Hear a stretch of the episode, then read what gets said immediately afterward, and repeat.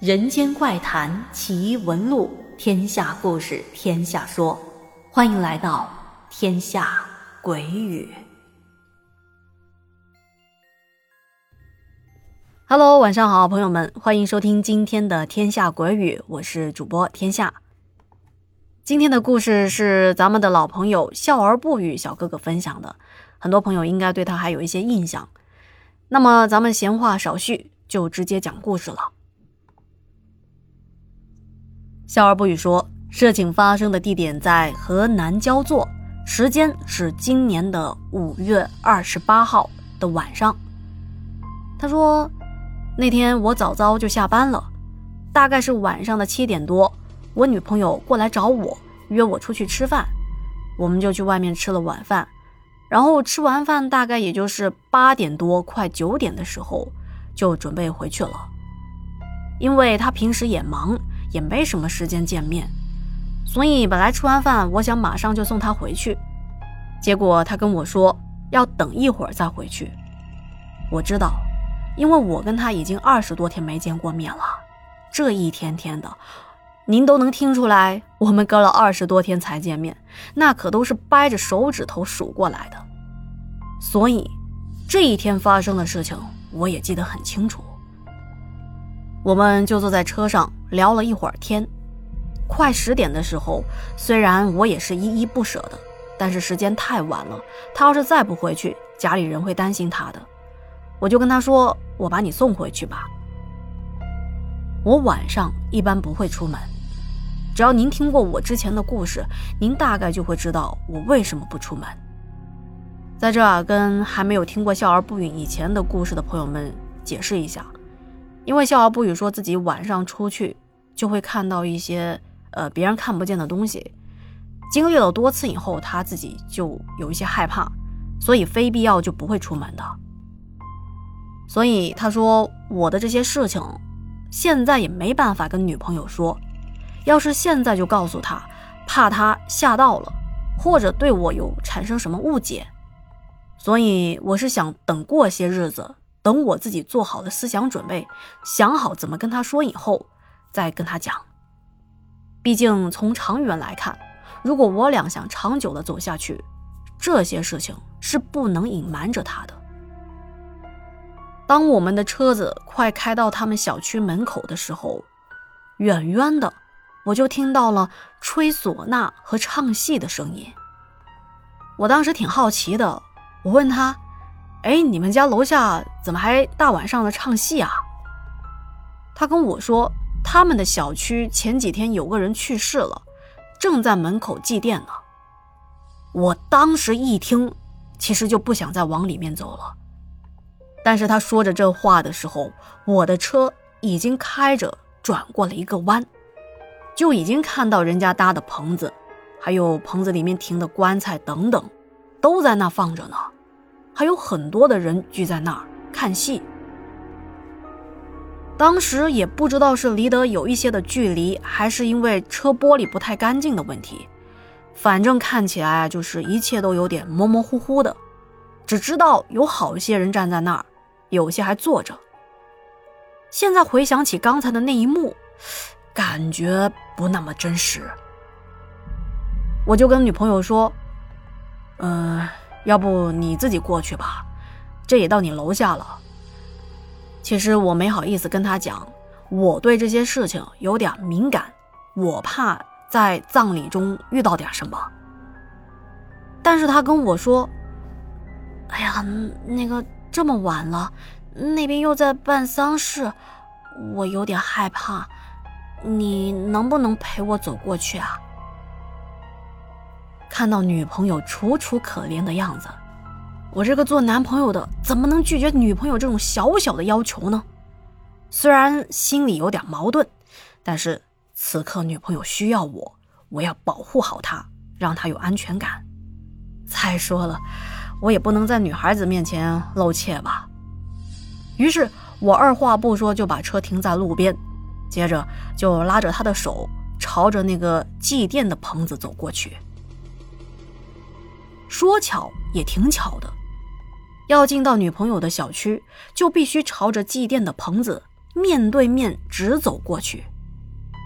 我呢，一直都不敢往前看，因为只要一抬头就能看见棺材。当时那场地啊，人挺多的，我也是怕撞到他们，所以我都是靠着路的右边走的，一边还紧紧的牵着女朋友的手。当我走到祭奠的棚子旁边，准备抬头往里迈，我就看到了一个黑白的照片哎，黑白照片上面的老头是闭着眼睛的。一般情况来说，遗照那都是提前准备好、照好放在家里的。但是这种情况，那就有可能是还没来得及拍照。人就死了，是死后才照的，也就是说，这人可能是因为一些突发事件突然走的。虽说心里有一些好奇吧，但是也不敢再去看那个照片，我就赶紧牵着女朋友往小区里面走。但是那会儿我这心里已经隐隐的有些不安了，我还看到。那些人就坐在戏台子下面的板凳上看戏，男女老少都有，一个个聚精会神的，直勾勾的就往台上看着。我一边走还跟女朋友说：“哎，你们这边看戏的人还挺多的哈，这么晚了还没回家，这看的都入迷了。”但是，我女朋友却扭过头，一脸不解的看着我。啊？你说什么呢？我突然反应过来了，啊，没事没事，快到家了，你赶紧上去吧。等他上楼以后，我转身就往回走。当到了那个祭奠的棚子的旁边，我当时觉得更奇怪了，不对呀，刚才这还有很多人呢，怎么说也有个三四十人。现在这我一来一回还不到五分钟，怎么现在只剩下不到十个人了？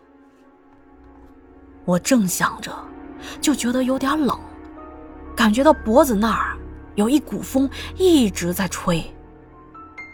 其实这边当时天气挺热的，即使到了晚上也不太凉快，而且那天晚上我记得也没什么风，总体来说就挺邪门的。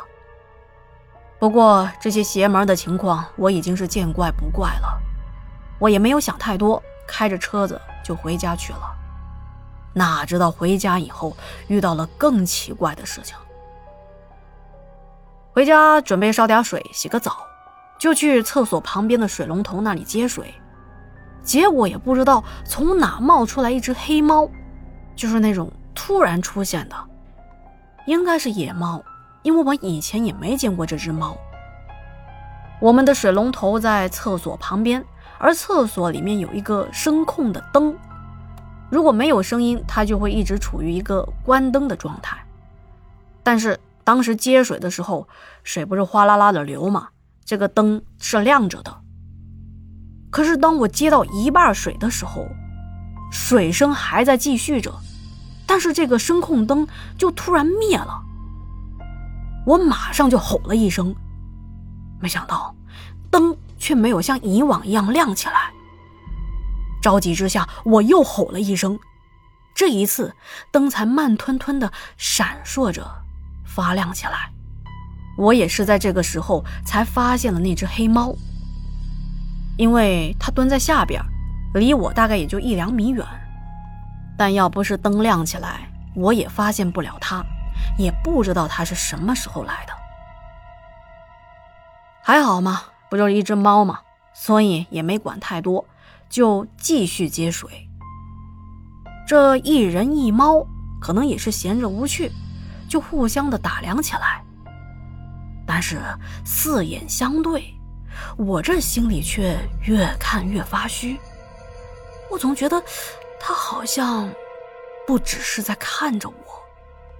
从他那冒着荧光的眼珠子来回的挪动的情况来看，他好像还在打量着我的周围。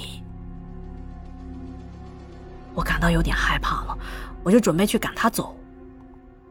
结果我刚想过去，他就直接突然站了起来，就是那种两个后脚直立起来，前面两个爪子伸直，就像人一样。这一下立马就把我吓到了，我我一直往后退，但是后面退无可退，我就想，行了，别招惹他了，赶紧走吧。刚想拿着水桶走，结果我看到他的表情突然变得很怪异，就是他好像咱们看的那些表情包一样，居然会笑，是那种微笑，嘴角弧度上扬，就跟人的一样。我当时就吓傻了，我东西都没拿，我直接就往屋里跑，锁着门，马上就躲回到床上。接着我听到这只猫应该是跟过来了，在我门口那只猫一直在叫，但是那叫声吧，它不是那种很尖锐的声音，就好像是人跟你说话一样，那你喵喵，但是又听不清他在说什么。总之叫了一段时间，很吵，我一直也没敢睡觉，我还一直开着灯呢。后来实在是坚持不住，也不知道是什么时候就给睡着了。然后我就做了一个很奇怪的梦，在这个梦里面，我住在一个帐篷里，但是动不了，也不能说话。我的面前跪着一个穿着盔甲的人，这个人的后边还站着两个士兵。这个穿盔甲的人一直在跟我说话，我也不知道他在说些什么，因为我听不见。但是这个梦吧，我不是第一次做，做了很多次，都是同样的场景，甚至有那么一个星期，我做了四次同样的梦。我在之前的故事有说过，我的小姨是看香的，他说我的前世有问题，以前也准备给我破解一下。但是当时的年龄太小，他也没办法弄，说是要等今年过年回家再帮我解决一下，所以一切的谜底要等到回家之后才有可能揭开了吧。好的，以上就是咱们家的笑而不语分享的故事了，再次感谢您的分享啊。如果您或者您的身边有类似这样的奇闻怪事，希望通过天下讲给更多的朋友们收听，欢迎与我联系哦，可以私信我，或者是添加我的个人微信“天下 FM” 的拼音就可以找到我啦。那今天就聊到这啦，听完故事别忘了点赞、留言、转发和收藏，咱们下期再见，晚安。